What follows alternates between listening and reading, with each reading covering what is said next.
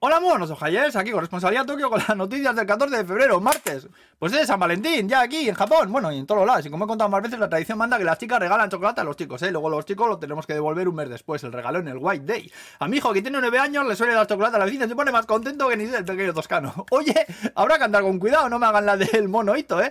Bueno, vamos al jaleo. El último tweet de la embajada de España fue el 30 de enero. SCM trabaja menos que el dietista de Froilán, te lo digo ya, ¿eh? También han conseguido cultivar trufas en Japón por primera vez. Una encuesta dice que el 64% de la población estaría a favor de reconocer el matrimonio entre personas del mismo sexo. Mañana Japón va a lanzar un nuevo modelo de cohete al espacio, el H3, que mide 63 metros y es el más grande hasta la fecha. Oye, el cohete, luego en Fukuoka dicen que van a empezar a eliminar más viejunas, es que me descojono yo solo.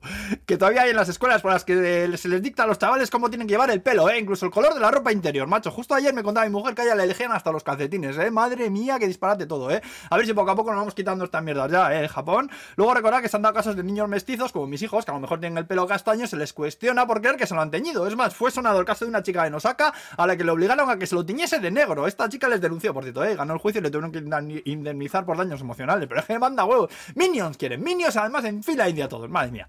Bueno, una empresa de estuvo que saca una mochila para los chavales que flota, que si por lo que sea el chaval se cae a un río, por pues la mochila les hace de chaleco salvavidas, lo mantiene a flote y eso. Y luego Starbucks ya ha empezado a dar la turra con su Sakura Frappuccino, que la Audiencia Nacional ya está tardando en imputarles, ¿eh? Por fabricar bombas de azúcar. Joder, qué disparates me venden, por Dios. Si me veis alguna vez en un Starbucks, rematadme, ¿eh? A los zombies champiñones de Last of Us, total, ya estaré muerto en vida.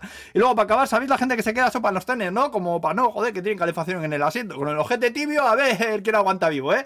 Bueno, pues un artista japonés ha diseñado unas cabinas individuales para echarse una siesta en cualquier lado. Tú pagas, entras, te cierras por dentro, lo que te encuentras es una réplica de asiento de tren donde te sientas y a la sobar, ¿eh? A soñar con onigiris enormes. Bueno, la cabina estaría insonorizada, por lo que podría ponerse en cualquier sitio, estaciones y así. La idea ha tenido tanto éxito que se ha hecho viral. Echadle un ojo a las fotos porque está graciosa la cosa, ¿eh? Dice que como la gente está acostumbrada a dormirse en el tren, que les costará poco quedarse en que hay dentro. Molaría además que pudieras poner la alarma del anuncio hablado ahí de tu estación y así ya te entrenas para despertarte si te quedas dormido en el tren. De verdad que hay gente con ese superpoder, macho. ¿No os habéis visto que justo se despiertan cuando salen las puertas de su estación? Los muy cabrones.